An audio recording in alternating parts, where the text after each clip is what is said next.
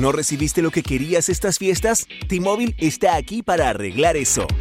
Ahora en T-Mobile, algunos de los mejores teléfonos están incluidos en tu plan ilimitado. Con las otras compañías, por 40 dólares solo tienes un plan.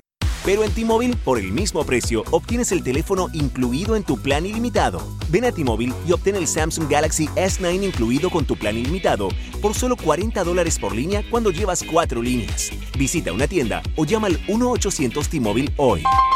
30 dólares por el plan Essentials y 10 dólares por el teléfono, tras 36 créditos en la factura mensual con 4 intercambios elegibles y autopago para clientes con buen crédito. Durante los periodos de congestión, los clientes podrían notar velocidades reducidas que incluso se identificarán si usan más de 50 GB al mes. El streaming de videos es de 480p, más impuestos y cargos. Comunícate con T-Mobile antes de cancelar el servicio o perderás los créditos y deberás pagar el saldo restante. 0 dólares de pago inicial y 36 pagos mensuales de 20 dólares. El precio antes de los créditos es de 720 dólares, 0% de interés anual. APR. Se requiere aprobación de crédito y contrato de financiamiento.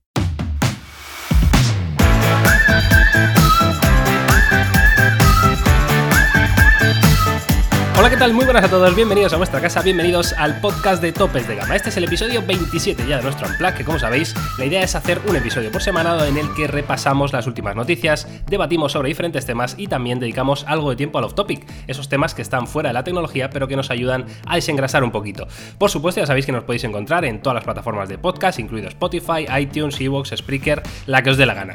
Una vez dicho esto, yo soy Miguel García Blas y tengo el gran placer de saludar a Jaume Laozi y Carlos Santa Gracia. ¿Qué tal, chicos? ¿Cómo estáis? Muy bien, Hoy- hoy me, acabo, me acabo de dar cuenta que la entradilla es siempre la misma. Sí, fíjate. Pensaba- Llevamos 27 te episodios. juro ¿eh? Claro, que tío. pensaba que la cambiaba y que la- Yo pensaba que la personalizaba para cada puñetero Venga, que episodio. va, que va, que va, y que no has que personalizado nada. O sea, la hiciste el día Ah. uno y sigues viviendo de tu trabajo como, eh, como las ketchup o como los del río. O sea, esto es vergonzoso. Que a su favor tiene que lo lee con una voz muy sensual y muy atractiva de, de claro. radio. Efectivamente, no, pero a ver, eh, sí que hay veces que lo personalizo para la ocasión, Ah. pero, pero hay Ah, otras. pero a mí me suena como, o sea, que estaba un pelín personalizado. Sí, sí, y esto ni personalizado ni. Suele, suele personalizar nuestras presentaciones, me temo, Claro, pero ya, el, ya. el grueso como tal, lo, el, lo gordo, lo, Lo gordo gordo. lo deja tal cual. Eso es verdad, joder, pero me parece muy fuerte, Jauma, que, Gracias, que te des cuenta en el episodio 27, ¿eh? Estoy, estoy muy decepcionado. Bueno, en fin, chicos, ¿cómo estáis? ¿Bien o qué? Muy bien, aquí ya, eh, desinstalando el Brawl Star. Ya, No. ya lo he desinstalado, he No. hecho el paso, sí, sí, sí, señor, lo he quitado.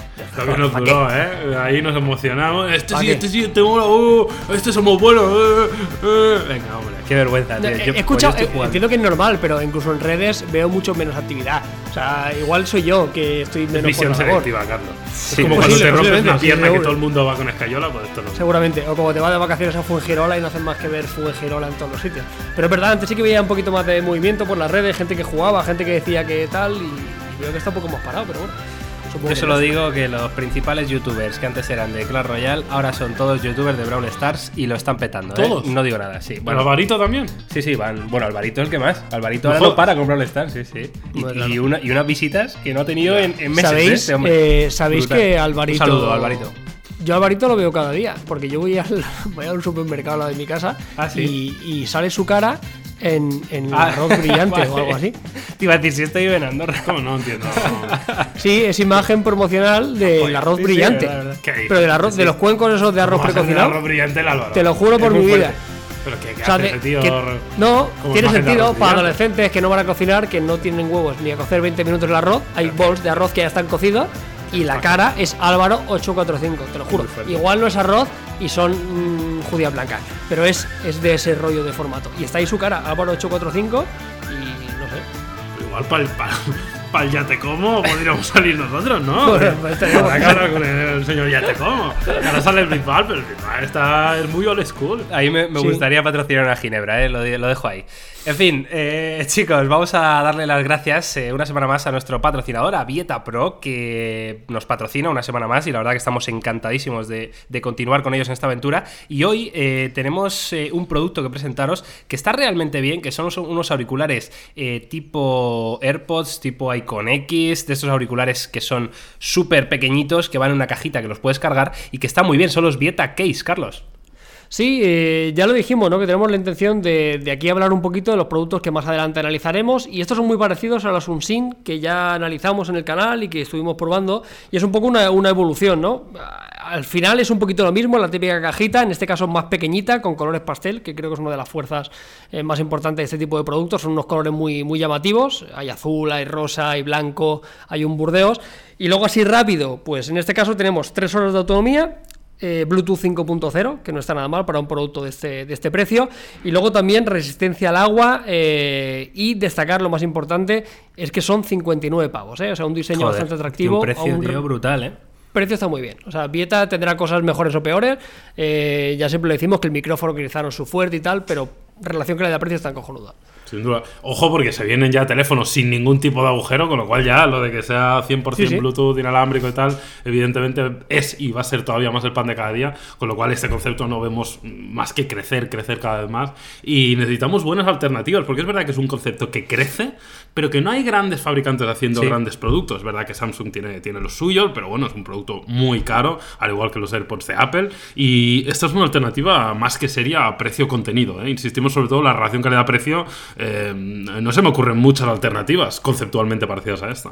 De todas formas, lo veréis. este tipo de- eh, dime, Carlos, sí, sí. No, dale, no, dale que- a, a colación de lo que decía Yama, eh, eh, hay como un gap muy grande, ¿no? Entre el- el- los AirPods de turno, o los Sony de turno, o los Samsung de turno y el resto, ¿no? O sea, hay, hay como, hay como un, hay un arco demasiado grande entre alternativas como esto, que son 60 euros, o te tienes que ir a 200 pavos casi, ¿sabes? O sea, hay, hay un Sí, sí. espectro muy grande que todavía no se está cubriendo, que entiendo que el resto de fabricantes se sumarán. Yo soy de los que creo que te vas a una alternativa muy cara o que no merece la pena, o gástate muy poco, total, ¿sabes? O sea, hay un camino por medio que veremos el resto de fabricantes cómo lo hace. Yo sinceramente creo que la clave de este producto es el diseño, ¿eh? o sea, os lo digo como lo pienso. Eh, no creo que los AirPods sean la mejor experiencia de audio en unos auriculares, No, ni muchísimo menos. Y, y me parece que simplemente se llevan por comodidad eh, y eso hace un buen diseño, como, como en estos eh, Vieta Case que, que tenemos hoy, que de todas formas los veréis en un vídeo en exclusiva en topes de gama muy prontito, ¿no? Eso es, sí, sí. Ahora probarlos y lo probaremos bien durante un par de semanitas y ya haremos un, un vídeo. Venga, pues vamos a empezar con las noticias de la semana, chicos. Eh, tenemos que hablar, cómo no, del Galaxy S10, que se ha filtrado otra vez eh, todo el diseño al descubierto. Y parece ser que podría existir un modelo con acabado cerámico. Esto me parece muy interesante porque eh, es verdad que la cerámica la hemos visto ya en, más de un fabricante, en más de un teléfono. pero bueno, quizá apunta a ese modelo un poquito más exclusivo que, que hemos, que llevamos habla- eh, semanas hablando de él, como puede ser este Billón X, mm, o quizá una versión un poquito más premium del S10 o el S10 Plus, ¿no? No sé qué, qué os parece, eh, de hecho, en la noticia hacen referencia al, al vídeo que ha sacado el bueno de Marques Brownlee, que, que este tío, yo no sé, esto hay que hacerse con este contacto, ¿eh, Yauma? O sea, son eh, una empresa que le fabrica los renders que salen en 3D, pues se los fabrican eh, con materiales de calidad y, que dan, bestia, dan el bestia, pego. ¿eh? Son la, son la hostia, tío. Es una bestia. Oye, me yo pensaba que era de verdad. Ya, es muy fuerte. Que, que- que Te lo juro. Parece, lo parece. O sea, realmente está, está muy curado. Me he sentido por un momento en la serie Muñeca Rusa, que no sé si estáis viendo, pero No. que os recomiendo, que es un poco como el día de la marmota, ¿no? Porque esto de, de hablar del S10 es como que es un sinfín. Un sinfín. O sea, ya tengo ganas de que salga, por favor, que va a ser el día 20, que por cierto que nosotros tenemos ahí el vídeo más que preparado para todos vosotros, pero tengo ya un poco de ganas de dejar de hablar del S10. No obstante, yendo al tema, que es el tema yo creo cerámico, que es lo que llama la atención, a mí me parece una buena opción. La verdad que los, los acabados cerámicos son de los más premium que hay. Entiendo que suelen afectar negativamente al precio, porque casi siempre que hemos visto opciones cerámicas, pues son en las versiones más premium, pero la verdad que da una sensación de empaque realmente top. ¿Y, y al peso? Esto es que yo no tenía un cerámico en mi vida, ¿eh? pues ¿Al peso no sabéis si afecta? decir. Yo, yo recuerdo haber probado un Xiaomi en su momento y recuerdo que cuál era también cerámico. Yo recuerdo Mi Mix, One- ¿no? Y el, el Mi Mix. Y yo recuerdo que el OnePlus X era cerámico. Sí, sea, sí, es verdad. Eh, eran muy bonitos. No, eh, no recuerdo que hubiera un impacto muy muy directo al peso. Sí que en teoría el- el- la cerámica es hiperresistente. O sea, es muchísimo más resistente que el, que el cristal, ¿no? Al final es como las vajillas buenas de cerámica. Al final están sometidas a unas cocciones que hacen que sean súper duras. Y se Pero, pero bueno, menos, veremos. creo. Se Sí, menos. de- debería, debería ser menos. eh, y, y me puedo imaginar que puede ir mucho en relación con un acabado blanco que se está filtrando últimamente, no sé si lo habéis visto, que es como un blanco perla. Que Sí. es muy, pero que muy bonito, con una serie de reflejos que podría tener mucho sentido que fuera en este cabo cerámico. Uh, ¿el blanco vuelve o qué? ¿Apostáis a que vuelve? El blanco, eh, o sea, el Blanco sí, blanco para, para él is ese día back. seguro. O sea, pare- parece que está confirmado que habrá un modelo un blanquecino casi total. Pero veis, veis el blanco como otra vez color mainstream, porque el blanco fue muy mainstream durante, mucho, durante un tiempo. Luego yo le cogí un asco que no quiero. bueno, de hecho, yo no quiero ahora un teléfono blanco ni, Sí. ni que me lo regalen, pero a ver si va a volver. Yo es que el blanco le tengo mucha tirra. En los móviles y en los coches, o sea, blanco me parece el peor color. Yo este Todo blanco vuelve, perla, sí, todo vuelve, eso es verdad. Ahora se llevan los pantalones de campana otra vez, Carlos. Uy, Pero mí, madre mía, no. Joder, ¿en serio? alguien se lo leí no- por, por redes sociales, no me acuerdo a quién, que dijo, ¿Tú ¿no? llevabas- tú no llegaste a llevar pata de elefante, Miguel, en tu juventud? C- ¿Cómo No te, cómo digo es de, no te digo de campana, te digo pata de elefante. No, no sé cómo es, si me lo explicas igual, Está- igual lo llevaba. ¿Tú has visto la pata de un elefante? Pues, Ah, sea- estaba, estaba la campana normal, que ya estaba guay, y luego estaba la pata de elefante, que es que te tapaba el, la- el pie entero. O sea, era, era como la campana extrema. Yo tenía uno. Hostia, Carlos, no, yo creo que no, yo creo que me pilló, me pilló joven o algo, tío. Claro, que te pilló ahí esos dos, Yo- tres años menos. Claro, la vida. yo ahí tenía rodillera- rodilleras de Spider-Man, ¿sabes? Ese tipo de cosas. Anda, eh. pero eso, es muy de niño. Yo iba con eso de, yo iba con eso de fiesta. No, no, yo era más de, de pantalón ancho, un poquito de tiro bajo, caído, en plan, en plan Los rapper. Sí, sí, sí, sí, sí. El niño, el niño nos ha salido rebelde, ¿eh? Nos ha salido rockero y skater, la madre que me parió. Me acuerdo que iba con las muñequeras estas que, que- que utilizaban los tenistas, tío, para limpiarse el sudor. Pues hubo una época que estaban de moda. Llevar una muñequera Cierto. Nike o Adidas o, o de lo que sea. Ibas con una muñequera en cada mano. Me parecía muy, muy gracioso, tío. En fin. Nosotros llevamos eh, botas de boxeador, que también se llevaron. ¿Botas de boxeador?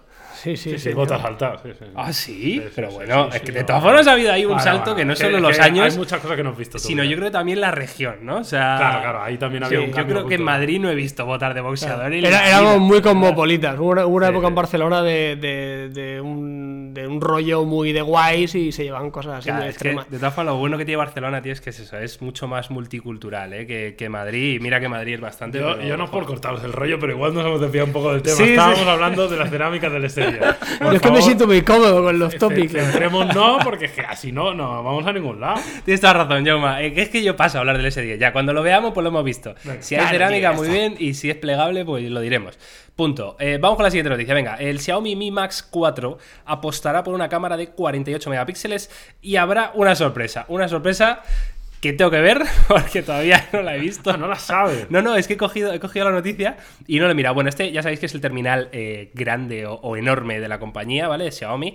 Eh, la, la gama Mi Max, pues bueno, siempre se ha caracterizado por tener grandes baterías, grandes pantallas y, y especificaciones de, de gama media, media alta, ¿no? Más Sí. o menos podríamos decir. Sí, no es el más flagship, ya sabéis que el, el Mi Max sobre todo se centra en el tamaño y en la autonomía, que suele ser uno de los aspectos clave. Suele recortar un poquito con respecto al flagship de, de la compañía en las principales características, pero es un teléfono que a mí siempre me ha parecido interesante, aunque yo nunca lo quisiera para mí, eh, porque es enorme. Pero que, oye, quien quiera un teléfono grande, pocos mejores vas a encontrar que el Mi Max de turno, sobre todo con su relación calidad-precio y con la pedazo de batería que suele tener. Sí, sí, al final no creo que se que diste mucho del típico Redmi Note de turno, pero en una versión mucho más grande. Luego también el tema de la resolución de las cámaras me llama la atención porque parece que estábamos en una época que se había controlado un poquito, con pocos megapíxeles y, y automáticamente lo está disparando. ¿eh? El View, el Mate, veremos el P, o sea, una locura otra vez por llegar casi a los 50 megapíxeles, que parecía una guerra olvidada. No creo que sea tampoco tan necesario tantísima resolución, pero parece que el, que el mercado va por ahí, pero bueno. Sí, por comentar un poquito las características de este Mi Max 4, su puesto, eh, parece ser que podría llevar el Snapdragon 660 o 675, mm, todavía no está muy claro cuál va a llegar, sería una pantalla de 7,2 pulgadas, eh, tecnología IPS, y incorporará este sensor del que hablamos de 48 megapíxeles, que yo creo que es el mismo que hemos visto en, en los últimos teléfonos de, de Honor barra Huawei, ¿verdad? Sí, sí. Y luego parece ser también que incluirá eh, este sensor TOF 3D que tan de moda está para, eh, bueno, ayudarnos ¿no? en, en fotografías con el modo retrato y, y a ganar un poquito más de información eh, de la profundidad de campo. Luego la batería, pues evidentemente puede ser, esta es la gran sorpresa, ¿no? Que yo no sé aquí si es esta la sorpresa, no lo sé Sí, hombre, claro que sí. pero ¿Cómo no va a ser esta sorpresa? amigo? 5800 miliamperios, que esto es una burrada, pero claro, para un teléfono de 7,2 pulgadas. Sí, pero pues- es una barbaridad igual. Es una ¿eh? barbaridad. Es Muchísima autonomía, además con carga rápida de 18 vatios. eh, bueno, eh, estamos ante un teléfono interesante, como siempre, para todos aquellos que busquen pues ese concepto híbrido entre smartphone y tablet, ¿no? Pasando las 7 pulgadas, que, nos va a ofrecer Xiaomi. Bueno, con buena pinta, yo tengo ganas de verlo, como siempre, insisto, es un teléfono para un nicho, eh, no para todas las personas, pero todo aquel que necesite un teléfono enorme, pues va a encontrar un teléfono más que solvente, porque ya veis que las specs, sin ser flagship del todo, no están nada mal. Y no recuerdo la versión anterior, pero estos teléfonos no suelen pasar de 250 pavos, ¿eh? que es muy loco. Lo único que espero que no lleve el 660, ¿eh? porque ya me rascaría. ¿eh? O sea, Sí, ya ¿no? a finales de año ya me rasca, principios del año, o sea, ya es un procesador que, que sigue siendo súper solvente, pero han, han salido varias generaciones por delante. ¿eh? Veremos qué pasa. Al cambio serían 260 euros si se hace el cambio directo a- de, de, de yuanes. Muy bien. Bueno, la verdad que por ese precio, tío. Yo, eh, vamos, recuerdo haber estado contigo cuando eh, probando el Mi Max 3, Jaume, Ujú, sí. eh, hace no mucho, de hecho, y, y me pareció un teléfono que tenía, es como tú dices, un, un nicho muy concreto, pero que yo me podría haber identificado. O sea, es verdad que igual no tan, tan grande, pero me pareció un teléfono muy digno, sobre todo para disfrutar del, del gaming, de los juegos, Claro, del contenido claro. multimedia. Y, y, oye, es verdad que es un troncho enorme que igual necesitas una mochila para llevarlo, pero, pero no está mal, ¿eh? Y sobre todo por esos precios, joder, es que son, es un teléfono bien barato, tío. Vaya troncho. Vaya troncho, Para que te gordo. la gente, vaya troncho llevas hoy, ¿no? Pero porque llevas un azulejo, Miguel, en la oreja. Pues mira, la, la vida, tío. La vida. En fin, eh, vamos con la noticia de la semana, la noticia del podcast, eh, la noticia que además utilizaremos para el debate de esta semana, porque me parece interesante que hablemos de este tema. Eh, se ha desvelado el diseño del Samsung Galaxy Sport, que será el wearable, el reloj, que el smartwatch, que se presentará junto con los S10, ¿vale? Em, me parece súper interesante comentarlo porque, eh, bueno, se han filtrado típicas imágenes de, de uno de los fil- filtradores más famosos de la red, como es eh, OnLeaks, ¿no? Este, este ¿Cómo se llamaba? Evan... Evan... Evan Blas. Ivan Blas. Evan Blas. ese- ese- no, mm, ¿Qué vas a decir, Jaume? mm, el Iván Blas no es Eplix. Epic, Ah, sí. con ¿Y él. el OnLeaks quién es? Porque este también Sí, es súper famoso, tío. O sea, su primo. Ese es otro. Este es otro colega. Pues si se apellida Lix también. Ah, no. Eh, no, pero es el. eh, sí, sí, este es el, es el hermano feo.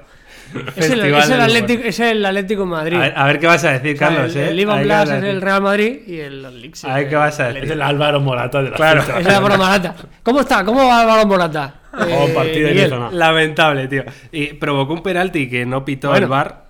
Penalti clarísimo, además.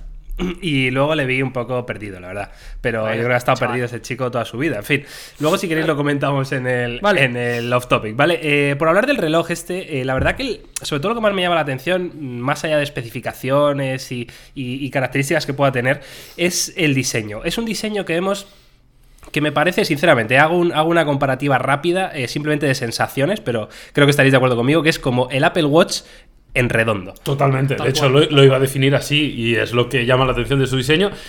Y a su vez también te digo que es lo que me gusta de su diseño. Sí. En el sentido de que parece que sea un reloj bastante minimalista, parece bastante premium y bien acabado, y a su vez sigue conservando también una compatibilidad importante con el deporte, sobre todo con esta correa que parece gomosa que vemos en la imagen y que probablemente si lo cambias por una correa más premium Sí, o metálica de cuero. o de cuero, pues te puede seguir dando esta dualidad de ser elegante o deportivo en función de la correa que le añades. A mí debo decir que me gusta.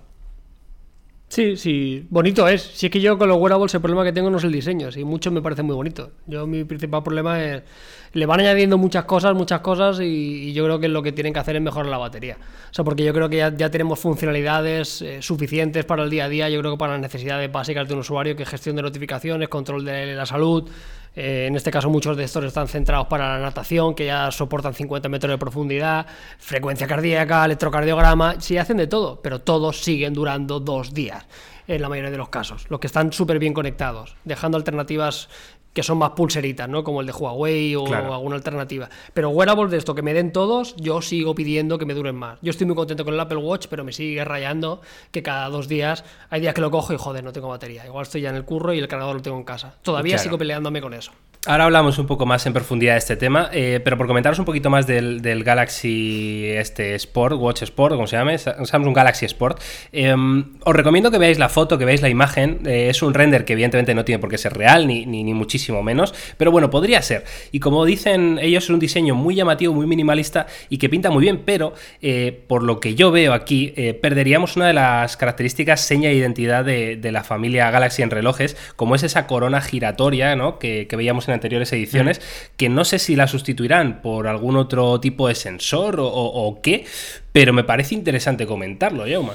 Hombre, con este diseño yo veo difícil que no haya, o sea, que haya otro método de, interacción con él que no sea la pantalla táctil, ¿no? Al menos eso es lo que parece. Es verdad que era, que era seña diferencial y yo te digo, ¿eh? que es verdad que me gustaba mucho. Y al final tenía mucho sentido también con, con, la interfaz y con el software que tenía el producto, ¿no? Muy redondo, muy de, muy de ir desplazándote de, la forma esférica. claro. claro, la interfaz era eso. En este caso yo creo que probablemente acompañando esto también tendremos un cambio de interfaz, porque yo creo que no tendría sentido esa interfaz con, sí, sin la rueda giratoria que era prácticamente la, dualidad clara que tenía ese producto.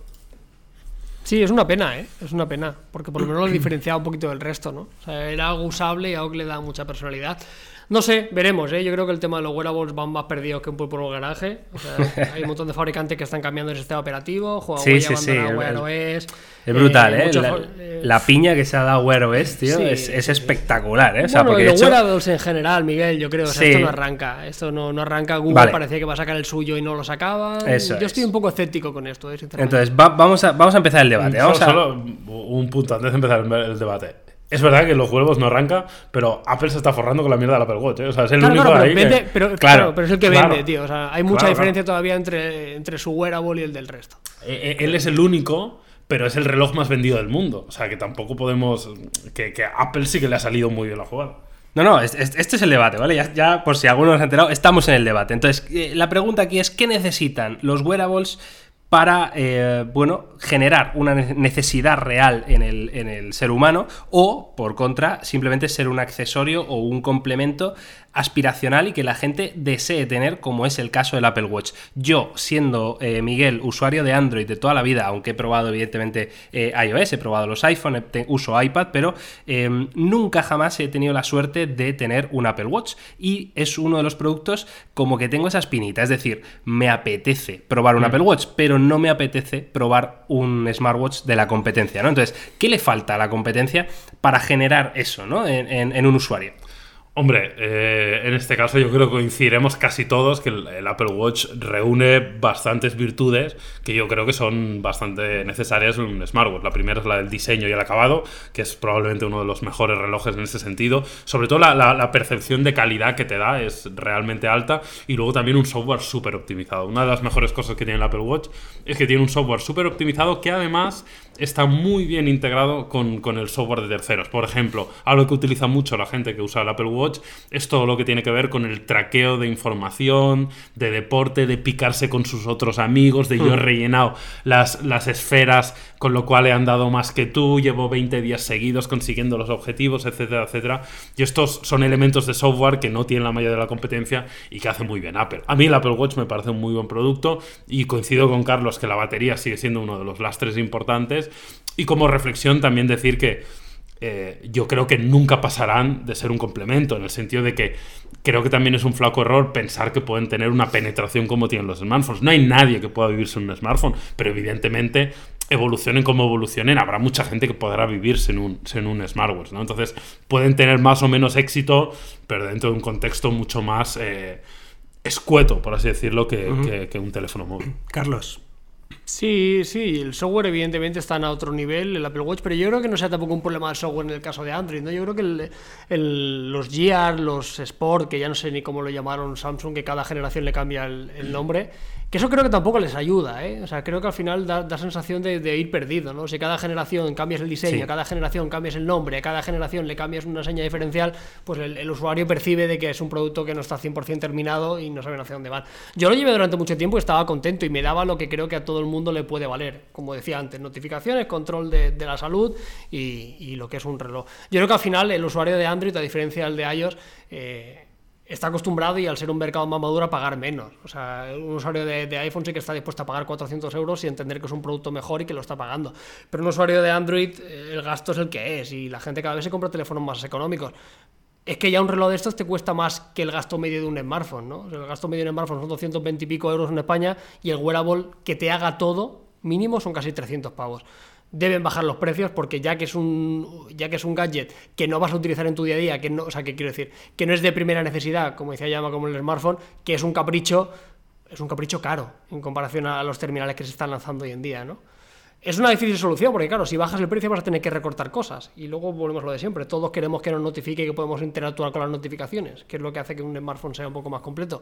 No sé, yo creo que la autonomía y el precio, sobre todo, tiene que ser un factor clave. Y yo me arrepiento de que se me da mucha pena de que Google no haya dado el paso aquel que, que se rumoreaba de sacar dos wearables con Wear OS, uno más económico y otro más premium que eso sí que podría ser un poco la puerta de entrada que se hablaba, ¿no? El típico reloj que por 150 euros pudieras hacer algo. No sé si os acordáis del LG Watch en la primera generación. Sí.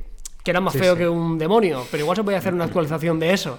¿Sabes? O sea, no, sí, entiendo lo que dices. Claro, como si fuera el, el- el concepto Nexus, ¿no? De, que tenía hace Claro. tiempo Google eh, y hacerlo con relojes, ¿no? Ese, ese smartwatch que esté equilibradísimo, que tenga buen diseño, que tenga buen rendimiento y que sea mucho más barato que, que el de la competencia, que reciba eh, actualizaciones cada poco tiempo, etcétera, ¿no? Me parece curioso eh, este tema que comentas del, del precio, Carlos, porque, claro, yo, yo soy un usuario de, de Android, pero soy un usuario de gama alta, quiero decir. O sea, no veo el dinero, eh, a que no se me malinterprete, ¿vale? Pero, pero Bueno, claro, o sea, soy, soy capaz. sobrado, ¿eh? Ahora que. Soy que capaz bajarte de- el sueldo, Miguel, que está muy crecidito. Déjame llama. Soy capaz de eh, quitarme mm, otras caprichos porque me gusta la tecnología y me gusta invertir en ella. Y, y, bueno, yo creo que como yo hay mucha gente, ¿no? Pero evidentemente en Android hay menos, ¿no? Eh, me parece curioso que en, que en Android no exista, primero esa alternativa mm, a un Apple Watch real, es decir, un producto súper premium, eh, súper bien acabado y con un software a la altura, que yo creo que, que sí que es una de las grandes claves. Y luego me parece muy interesante que comentemos conceptos como el, el que hizo Huawei recientemente, ¿vale? No me acuerdo cómo se llama, creo que se llama Huawei Watch simplemente, que era un terminal con un sistema operativo propietario, es decir, que ni siquiera utilizaba Wear OS como en otras generaciones, y eh, que se caracterizaba sobre todo por tener una grandísima autonomía, ¿no? Que es lo que estabas hablando tú, Carlos. Eh, este Huawei Watch, yo, vamos, de hecho tengo un, un amigo que lo tiene y me dice que la batería es una bestialidad, el rollo 20 días, un mes, fácil, ¿no? Y es un reloj que, claro, eh, tiene mucha autonomía, pero pierde funciones, ¿no? Entonces, no sé dónde está el equilibrio. que ¿Qué priorizaríais vosotros si tuvierais que, que ser un fabricante y elegir, ¿no? Eh, oye, elegimos autonomía, elegimos eh, tener muchas funciones pero peor autonomía. ¿Cómo, cómo se hace ese ejercicio, ¿no? De, de pensar. Es complicado. Yo creo que la clave aquí es el enfoque que le vas a dar al producto, ¿no? O sea, si quieres un producto, pues pensado, por ejemplo, para el deporte, pues tienes que elegir unas cosas. Ahí tienes que priorizar, por ejemplo, eh, pues la inclusión de un GPS, tener un- una muy buena experiencia mientras haces deporte, un brillo de pantalla altísimo, etcétera, etcétera. Que yo creo que muchos se están enfocando un, un poco ahí, ¿no? Y, y parece ser, de hecho, el, que hablamos ahora se apellidaba Sport. O sea, que ya, ya te lo estoy diciendo un poco todo, ¿no? Y también o- os voy a comentar, porque yo sí que he sido usuario de reloj deportivo mucho antes de que existieran. Incluso te diría los O smartphones. sea, rollo Garmin y bueno, estas yo he tenido varios Garmin Forerunner y, y se pagaban de 300 euros para arriba por Y estos más, productos. claro. Eh, sí, depende de la gama y demás, ¿no? Pero, pero sí que eran productos bastante top. Bueno, yo en función de cómo vas a enfocar el, el producto, yo, yo entiendo que la, la batería es uno de los puntos claves, pero evidentemente si quieres un producto enfocado para el deporte, yo creo que tienes que priorizar más la funcionalidad y, y tener una experiencia top, que no tengas problemas mientras estás haciendo deporte, que la pantalla se vea increíble, que el GPS esté en funcionamiento todo el tiempo, etcétera, etcétera. Ahora, si quieres un producto más para las masas, más como complemento, más como un ligero cuantificador, más parecido a las, a las bandas, ¿no? Pues ahí evidentemente pues lo tienes que enfocar para, para la batería. Está claro que en los días que corren parece difícil eh, tenerlo todo, aunque yo creo que este Huawei Watch se acerca bastante, aunque le faltan cositas, pero se acerca bastante y me parece un concepto que se queda ahí mm, con un equilibrio bastante, bastante bueno, de los mejores para mi punto de vista. Sí, está claro que todo no se puede tener y tiene que prescindir cosas. Yo creo que también hablábamos de las bands y yo creo que las bands han tenido mucha parte de culpa o mucho acierto en esto, ¿no? O sea, mucha gente ha entendido que para la simple notificación y, el, y poder monitorizar tu actividad física leve, gastándote 25 euros era suficiente. Claro. Y es difícil de, de rebatir, porque es cierto, ¿no? Porque te hace. O sea, la medición es la misma, casi. No te digo tan precisa como un Apple Watch, evidentemente, pero la relación costo con todos los beneficios que te da una Xiaomi Mi Band o una no, un Orban por menos de 30 pavos es insultante, ¿no? Entonces, eso es una barrera difícil. O sea, volvemos otra vez al tema del precio, que yo creo que es capital fuera del ecosistema de iOS. Y la gente, yo lo veo mucho en el metro. Hay muchísima gente con la Mi Band, pero una Sí. barbaridad, pero muchísima gente. Es que quizás sea eso, ¿no? Que está el, el- el usuario de Mi Band o el de Apple Watch. Es decir, Claro. falta algo en medio, ¿no? O sea, no, Claro. no, no sé. Ese es el problema. eh, eh, Está el Watch que tú dices, 200 pavos, que se queda ahí entre medio. Pero claro, 200 pavos para nosotros que tenemos teléfonos de gama alta, que estamos dispuestos a desembolsar mucho dinero en un teléfono, le va bien, pero vuelvo otra vez. Yo voy en el metro, veo los teléfonos que lleva la gente y entiendo que la gente diga, ni borracho me gasto 200 euros en un reloj, porque es que es lo que vale mi teléfono, ¿sabes? Vale, vamos, hagamos ahora eh, un pequeño ejercicio mental de imaginarnos un poco el futuro, y hablo de futuro cercano, ¿vale? Porque evidentemente esto, si lo hablamos hace un año, quizá te hubiera parecido un futuro de 2048. Eh, pero mm, ya tal y como están las noticias y la actualidad, parece que igual no está tan lejos. ¿Creéis que, por ejemplo, las pantallas plegables o flexibles pueden cambiar de alguna manera eh, esto que estamos viendo en los wearables o que estamos comentando? Es decir, imaginaos por, por un momento una banda, pero que sea todo pantalla, que va colocada alrededor de tu muñeca y que se adapta fácilmente a cualquier tipo de muñeca. Cuando tú te la quitas, pues tienes, depende del grosor, ¿no? Pero igual Claro. puedes tener hasta, hasta el tamaño de la pantalla de un smartphone, ¿no? O sea, Claro, si, Como llevabas tú las muñequeras de esos de los eh, tenistas. ahí ¿no? está, ahí voy, ¿no? Entonces, ¿creéis que podríamos encontrar una especie de híbrido entre wearable y smartphone? Uh, ahí te la has jugado. Hombre, técnicamente sería posible. A, a mí- se me hace raro llevar un troncho de Claro, pantalla lo en el- finito, en el- ¿no? Claro, pero... Claro, en el, en el brazo. Es algo que. O sea, yo creo que la, la tecnología del teléfono plegable será más para el teléfono que no, no para un, un wearable, al menos a corto ¿No plazo. crees que se, que se vaya, vaya a tirar por ahí, ¿no? La industria. A corto plazo yo no, no, no, no lo veo. Aparte, tampoco le veo tanto sentido a que por la parte interior de la muñeca tenga parte de pantalla, etcétera. Pero bueno, podría ser, podría ser una prueba y podría ser un de esto, ¿no? Yo algo muy. Muy exagerado, como tú estás eh, No, pro- bueno, proponiendo. O sea, exagerado. O sea, muy grande, muy de, Claro, muy de híbrido con ejemplo, smartphone. Pero podría mí- ser algo simplemente una Claro. banda flexible. Sí, eso sí se podría hacer. De hecho, Samsung ya a los inicios, no sé si recordáis, una de las primeras eh, pulseras que tuvo tenía la pantalla con una ligera curvatura. Sí. Vaya, O sea, vaya troncho, eso sí que era un troncho. Ya, ¿Tú te acuerdas?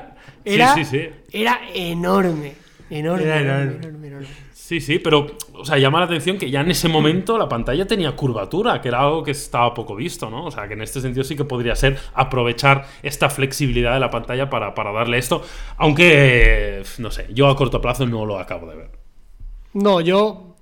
Usabilidad no, que lo van a presentar en breve, yo creo que sí, o sea, tiene sentido. O sea, pantalla flexible, si hay algo que, que casa más tecnológicamente con algo que necesite de una flexibilidad de nuestra muñeca, ¿no? Por la propia forma que tiene. O sea, yo creo que a alguien habrá, algún chino habrá que sacará la típica wearable, la típica van con, con ese tipo de, de pantalla. No creo que sea plegable, pero sí que sea ayudándonos al contorno de, de la muñeca. No sé, no creo que la solución venga por ahí. O sea, yo creo que eso es innovación, más de cara a la galería, a nivel estético me parece brutal, pero sigue sin solucionar el, el problema de, de base que tienen los wearables, que es lo que estamos repitiendo siempre, que a todos nos gustaría que duraran un poquito más y que tuvieran muchas No sé. Por una parte me gustaría verlo a nivel de innovación tecnológica simplemente, ¿no? Como alguna de las cosas que hablamos que, que son un poco de cara a la galería o que estéticamente son muy bonitas y que están bien, porque a día de hoy igual no le veo mucho sentido, pero de aquí a unos años sí que se le da, pero yo como dice Yama no le veo una utilidad práctica a corto plazo. No sé, a mí me parece un concepto interesante porque sí que, eh, digamos, intentar encontrar el wearable total, ¿no? O sea, es decir, no solo el wearable deportivo, no solo el wearable de muñeca, sino que sea un wearable adaptable. Es decir, yo, joder, aquí igual, igual tengo que empezar a registrar mis ideas, ¿eh? Porque yo sé que nos escuchan los fabricantes, están ahí tomando nota con la libretita. Yo me imagino un wearable eh, total en el sentido de, vale, lo llevo en la muñeca, pero cuando termino de hacer deporte, por ejemplo, ¿vale? Pues lo saco y como es flexible, pues a lo mejor lo, lo pego en mi chaqueta, ¿no? Y ahí me va dando otro tipo de información. O eh, lo meto y lo junto en mi portátil o en mi smartphone. Eh, no sé si me entendéis, ¿no? Ese concepto de que sea algo general, algo adaptable a según la situación del día o del momento o la circunstancia que tengas, ¿no? Eh, un concepto un poco como lo que vimos en su día hace muchos años con aquel Motorola Atrix, me parece que se llamaba, ¿verdad? Bueno. Era, era laptop y era Claro. smartphone, ¿no? Era un poco el híbrido. Sí, esto es algo que llevamos toda la vida viendo, ¿no? Es decir, ¿qué, qué tiene que controlar todos los dispositivos conectados? ¿Cómo tiene que ser? Puede ser un wearable que sea una unidad central Claro. que luego nosotros vamos adaptando a cada dispositivo para que sea el centro de nuestra vida digital, o va a seguir siendo el smartphone conectado a un wearable como complemento. Es una buena pregunta. No, no, no sería. Es decir, lo que tú planteas eh, tiene un cierto sentido. Es decir, o sea, yo, yo creo que tal como lo dices, ves tú el wearable casi como el centro de tu vida digital, que lo adaptas, pues ahora a la muñeca, ahora al ordenador, ahora a la televisión, ahora a un, a un vestible en la ropa, etcétera, etcétera. Pero bueno, yo creo que esto queda, queda Esto mucho. igual Y sí. yo, y yo creo el smartphone, o sea, yo sigo viendo el wearable como complemento de y como algo simplemente que interactúa con el smartphone y el smartphone como centro de la vida digital. Sí, yo voy a parafrasear a uno de los filósofos que más me gusta a mí de los últimos años, que decía que no hay nada más difícil que adivinar el futuro. Lo dijo un filósofo de Badalona. ese era muy grande, eh, Muy grande. eh, que decía, rezaba, rezaba eso, que no era nada más difícil que adivinar el futuro. No sé, no sé, luego también Mucha va en contraposición. razón tiene, Mucha razón tiene. Pero es que Eh, no es difícil adivinar el futuro. ya ves, sí. Mazo Bueno, yo estoy cerca, ¿eh? Yo estoy cerca. No, en este caso tiene, tiene sentido, pero también hay que decir una cosa que puede ser una. Eh, eso sustituiría el vender muchos productos y solo vender uno. Y no creo que los fabricantes a día No, de hoy estén por la también es verdad. También es verdad. comercial, ojo con eso. En fin, eh, oye, me, interesa eh, que vosotros, tú que estás al otro lado de, este altavoz o de este auricular, eh, nos comentes en redes sociales qué pensáis de este tema de los wearables, si creéis que algunas de las ideas que hemos soltado aquí pueden ser viables, os gustaría en un futuro, quién sabe, comprarla o, os veis en vuestro futuro con este tipo de, wearables, o, o qué creéis que necesitan los wearables para llegar, digamos, al, al nivel del Apple Watch o para cubrir esa necesidad que no encontramos en Android, ¿no? Pasar de una Mi Band no a un Apple Watch, sino algo, algo intermedio. En fin, chicos, si queréis, eh, pasamos a Love Topic, que sé que Carlos lo está deseando. Jauma está viendo un vídeo de Neymar cantando, que no, estoy- no sé qué estás haciendo, Jauma, la verdad. Eh, que Neymar se ha caído. eh, Ah, que se ha caído. cumpleaños, se ha metido una hostia.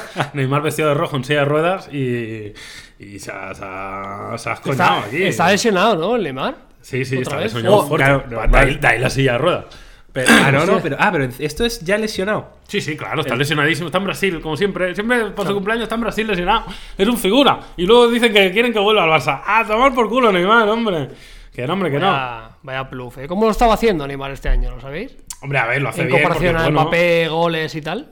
Pues, Está ahí, ahí con Mbappé, creo que están. pero se habla menos, ¿no? De Neymar este año. En el campo, me refiero. Sí, hombre. O, sí. o es percepción de la prensa española, que ya sabéis cómo, cómo va esto, ¿no? Hombre, Que a- ahora solo se habla de Cristiano en la Juve y de poco Aquí, más. ¿no? aquí, evidentemente, ha perdido fuelle, ¿no? Al principio, pues estaba más reciente y todavía tiene un poco más de relevancia. A ver, lo está haciendo muy bien. Pero sí que es verdad también que seguramente le preguntas a los fans del Paris Saint-Germain cuál es su estrella y probablemente van a decir Mbappé. Sí. No, no, no tanto porque sea mejor jugador que Neymar, porque yo creo que ahora mismo todavía no es más decisivo que Neymar, pero sí porque le ven más joven, más correcto, más francés, Bueno, más. correcto, no sé, ¿eh? El Joder. Mbappé tampoco es que sea un. Hombre, más que Bueno, Neymar un sí, santo, ¿eh? ¿eh? Hombre, ya. Y yo creo que el hecho de ser de la casa, él decía que era de Claro. París. Bueno, él, era de París, ¿no? Además, Sí, creo que, o sea, sí, que sí, estaba en el mono, pero sí. él era, era parisino, o sea, que al final es como el, es lo perfecto, o sea, que tu ídolo sea de la casa y además sientan los colores. No sé, Como a mí. Neymar que, lo- que lo confiten, ¿eh? O sea, a mí ya me da exactamente igual. este Claro, chico. claro. Te da igual. Que Sí, se sí, venga el. Atleti, aquí con Morata, total, tío, ya, ya estamos aquí de vuelta, ¿no? En fin, eh, os voy a comentar eh, dos cosas, ¿vale? Bueno, una mejor. Bueno, dos. Bueno, ya veré. Eh, una es el libro que me compré el otro día de Juego de Tronos, porque estoy bastante hypeado con, con la... ¿Qué temporada es esta? La 9 ya, ¿no? La que van a sacar de, en series. Sí. Bueno, tío. creo que es la 9. Bueno, pues eh, vi el otro día, pues además... ¿Cuándo es sale este 2019, no? Sí, sale en abril, si no recuerdo Abril. mal. Abril 2019 sale Julius la Mil. novena temporada. Aguas Mil. Ya, esperemos que. Cerral. Abril, ¿Viste el programa Cerral. ese que decía Abril, eh, dice Cerral. Y luego decir Mayo. Es, es- es- está muy, o sea, es, es un caso de lógica muy curioso, ¿eh? Como una mente humana. Claro, el tío dice abril, pues claro, Cerral. cerrar, cambiando el día. Es que es un caso de lógica bastante brutal. Sí, sí. brutal. Me parece brutal que estemos explicando esto, ¿eh? Que estemos, que estemos dedicando tiempo a Abril Cerral. Mm, o sea, no hay más palabras. No, háblanos de tu libro. Venga, voy a hablar de mi libro, Seguro. ¿vale? He venido aquí a hablar de mi libro, ¿vale? Mi libro, Fuego y Sangre, de Juego de Tronos, escrito por el gran George R. R. Martin. Un tío que yo creo que básicamente, eh, una de dos. O ha pasado de escribir ya la, la historia porque está bañándose en dinero con lleno de... Seguro. Claro, o sea, lleno de George. compañía femenina a su alrededor, a sus 70 años los que tenga este hombre. O dos, la gente, la productora, en este caso HBO, le ha pagado muchísima pasta porque no saque ningún libro nuevo que desvele ¿no? el final de la Claro. serie, ¿no? Eh, yo ¿En creo serio? que- Sí, sí, sí. Yo creo que est- esta mm, teoría conspiranoica está, está ahí en la calle. ¿eh? Eh, entonces, este libro es un libro que se supone que cuenta lo que pasó hace 300 años, es decir, 300 años antes de la historia que vemos en la serie y en los libros de Juego de Tronos. Tengo que decir que me ha decepcionado, mm, no os imagináis, de hecho, no me lo he acabado, ni creo que lo haga. Porque es, no es un libro de Juego de Tronos, es decir, no es una novela, no es una trama, no es un. eh, es un libro de historia. Es decir, como cuando abrías tu libro de historia del colegio. Asco cultura. Capítulo 1. la, la- la cultura asiática. O sea, es, es- es- son como una sucesión de hechos sin conexión ninguna, narrados por un archimaestre, supuestamente.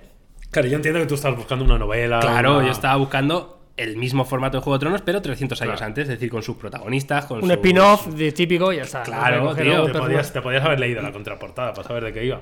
Pues eh, el caso es que lo venden muy bien los hijos de puta, claro. y Ponía, ponía simplemente eh, los hechos 300 vas a años antes de flipar. cuando. Claro, me lo vendieron, tío. Pero, en fin, si podéis, a no ser que seáis ultra mega mm, fans, eh, no, lo, no lo compréis, ¿vale? O sea, no lo compréis porque es un pufo. Te cuenta básicamente la historia de cuando los Targaryen eh, llegaron a Poniente por primera vez y, y que era un. No voy, a decir, no voy a decir una tribu, ¿no? Pero eran cuatro, cuatro amigos, ¿sabes lo que te digo?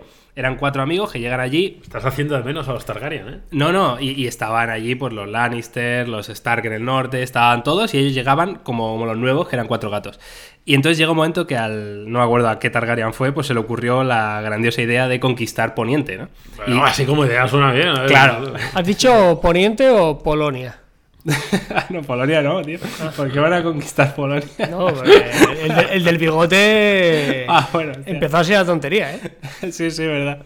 Bueno, pues eh, entonces van a conquistar Poniente y, y claro, son cuatro gatos. ¿Qué pasa? Que, que cuando van a buscar un aliado, ¿no? Dicen, oye, es que sois cuatro gatos, se ríen en su Claro. cara. Pero claro, son cuatro gatos que tienen tres pedazos de dragones enormes, ¿sabes? Eso no, lo, tenía- eso no contemplaban, ¿eh? Claro, Eso no o se lo esperaban. Dice, sí, somos cuatro colegas, pero tenemos tres dragones, ¿sabes lo que te digo? Entonces, claro, pues eh, cuenta un poco eso, ¿no? Cómo consiguen aliados, alianzas de, de la manera más fácil que es simplemente imponiendo su fuerza. En fin, que no lo compréis, ¿vale? Eh, mm, por favor. Mm, ese es mi, mi consejo del día. Carlos, mm, Yo estoy viendo Harry bucle. Potter. Ah, es verdad, tío, ¿qué tal? No había visto nunca Harry Potter. Nunca. Yo no he visto nada de. Harry Potter en mi vida. Pues está, están guapa. Están, están ¿Está guapas, bien? están guays. ¿Está todo guapo? bien. Está guapa, está guapa. ¿Cuántas hay? Eh, Siete, hay ¿no? O uf, ocho. Siete, creo que son ocho, o sea, porque la séptima me parece que son ¿Las dos has visto partes. todas ya? No, he visto tres. Ah. ¿Solo tres? Tío, qué mierda. Joder. eh, Y eso no es para niños, ¿no? no, a ver, o sea, sí que es cierto que. Es como Pokémon, que engaña. No. Pues sí, pues la sí, primer- parece para niños, pero no. La primera, la primera película sí que es más infantil, entre comillas. También tiene más años y los efectos especiales te chirrían un poco, si lo ves ahora. Hay que verlo La segunda, es, la segunda también es bastante infantil. Sí, pero bueno, me, me va gustando porque cada vez es más oscura, tiene un poco más de migas, un poco más tétrica y, y tengo ganas de ver las siguientes. No me parecen súper, súper películas, esperaba quizá algo más, pero sí que son muy entretenidas. O sea, me las voy a ver todas seguro, ¿eh? Ahora, Joder, Carlos, ahora aprovecharé, este es- pero, pero están guays. Eh, Estás en la época de tu vida en que te estás desvirgando en un montón de cosas que has pasado sí, sí, sí, olímpicamente en toda tu vida. ¿eh? O sea, eh, absolutamente. Estoy, estoy retomando cosas que por, que por mi edad, en mi adolescencia, debería haber visto por pelotas, o debería haber jugado, o debería haber hecho, y que en ese momento, por H o por B, no los hice, como jugar a Pokémon, como etcétera, etcétera. Y ahora me estoy reenganchando a este tipo de cosas. Y me da pena porque reconozco que ahora eh, las disfruto, entre comillas, pero soy consciente de que me he perdido. O sea, que, la- que me Una parte impresionado y los habría disfrutado muchísimo más si lo hubiera hecho con 13 14 años, ¿no? Pero aún así, tengo ganas de volver a ponerme al día. Ya te digo, la, la terminaré. Están guays y la verdad que mola que estén en Netflix y que estén todas y que las puedas hacer eh, de un maratón y en un fin de semana verlas todas. Y luego también estoy viendo Sex Education y es la polla. Espera, esa, esa quiero, que me, Netflix, quiero sí. que me hables de ella, pero primero te voy a dar un, un pequeño consejo de Harry Potter, igual que te lo di en Pokémon, em, para que se entienda un poco. Yo, yo sí que he seguido Harry Potter en mi adolescencia y de hecho eh, yo me he leído los libros, ¿vale? Que son libros que me han encantado. Y, me parece mm, que lo bueno que tiene Harry, Harry Potter es que consiguió eh, enganchar a una generación y crecer con ella, ¿no? Entonces, eh, evidentemente lo verás en las películas.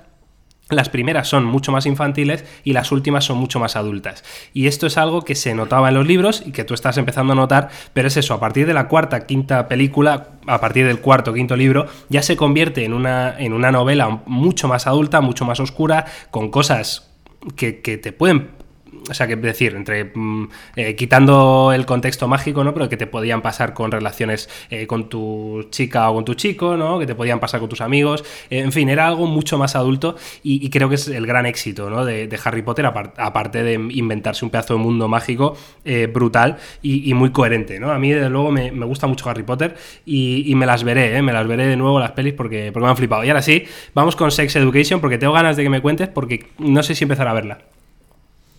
Muy bien, o sea, me parece súper divertida, súper, súper divertida. El resumen al final lo explican en el primer capítulo. Eh, el protagonista es el típico friki que todo el mundo le da de lado en, en- el high school y su madre es eh, terapeuta sexual. Hostia. Y entonces encuentra que ellos igual pueden hacer lo mismo, ¿no? Con la información que él tiene, pese a ser un loser, igual pueden ayudar a los amigos del instituto y hacerse un dinerillo. Pero es que está muy bien, o sea, está muy, es muy divertida. Ah, pero entonces, ¿qué es? El, el chaval el que da El chaval. consejos sexuales a, a los del instituto. Claro, que es Pero como la si es un que menos consejos sexuales puede dar del mundo. Qué crack. Pues ahí, ahí está, ahí está lo divertido, porque la teoría y eso la puede conocer, claro. Vale. Yauma, tío. quítalo, quítalo. Yauma, Nada, vale. nada. Nos estamos riendo, Carlos, de una cosa que ha saltado en el ordenador de Miguel. Que no te podemos contar, pero ya te la Quiero hacer una captura de pantalla. Te la contamos off the record. Eh, Mira, pues- te la pongo por el chat de, de Skype. Yo, yo tenía ganas de verla, ¿eh? la verdad, Sex Education, con lo cual la, la dejo ahí. Yo estaba viendo una que me ha gustado bastante, la verdad. A ver, estoy en ello ¿eh? todavía. Que se llama Muñeca Rusa. Que es un concepto interesante, como os estaba comentando un poco rollo el día de la marmota, el típico que se repite todas las veces el mismo día y demás. Pero me gusta mucho el personaje principal, que es una chica, eh, bueno, no sé si rusa, pero al menos su, bueno, sí, claro, si llama muñeca rusa, pues va a ser rusa. Iba a decir del este, pero no, rosa, fío. Y está muy bien, ¿eh? os la recomiendo porque me gusta mucho el, perfil del personaje principal protagonista, que, que, que es, es muy gracioso y es un personaje interesante.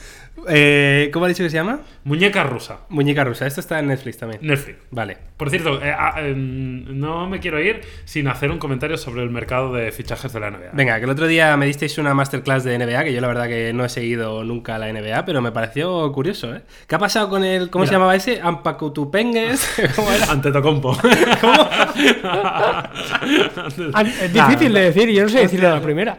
Mira, uno de los pocos jugadores que está al nivel de Antetokounmpo Vale. es Anthony Davis, que Bien. le llaman la ceja porque no se depila el entrecejo y tiene solo una ceja. Vale. Pues parece ser que la ceja puede ir a los Lakers. Carlos, ¿tú estás al corriente de eso? Sí, pero me- o sea, es que se van a quedar sin equipo los Lakers, ya me parece una locura.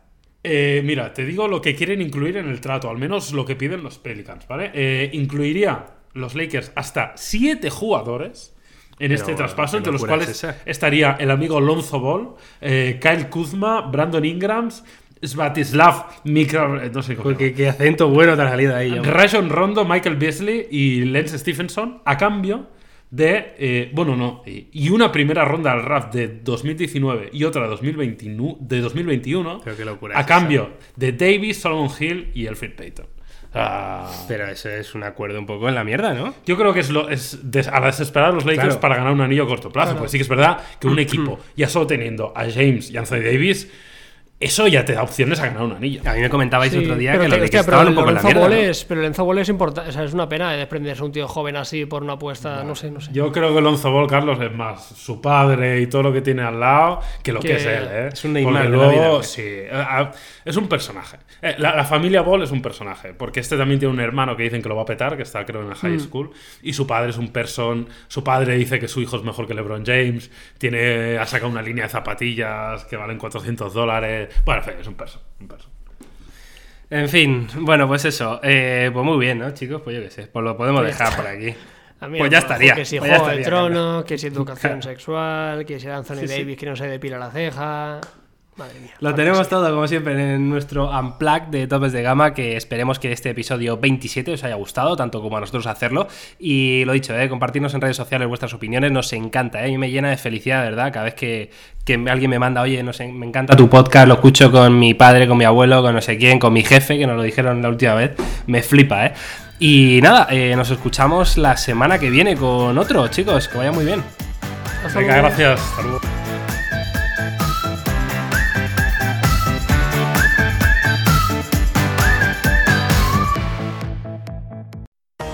ready to take the next step. I'm ready for a university that will help me advance in my education and career. A university that will make me feel supported and connected. I'm ready for ODU Online. Click this ad or go to online.odu.edu today. I'm ready to take the next step. I'm ready for a university that will help me advance in my education and career. A university that will make me feel supported and connected. I'm ready for ODU Online. Click this ad or go to online.odu.edu today.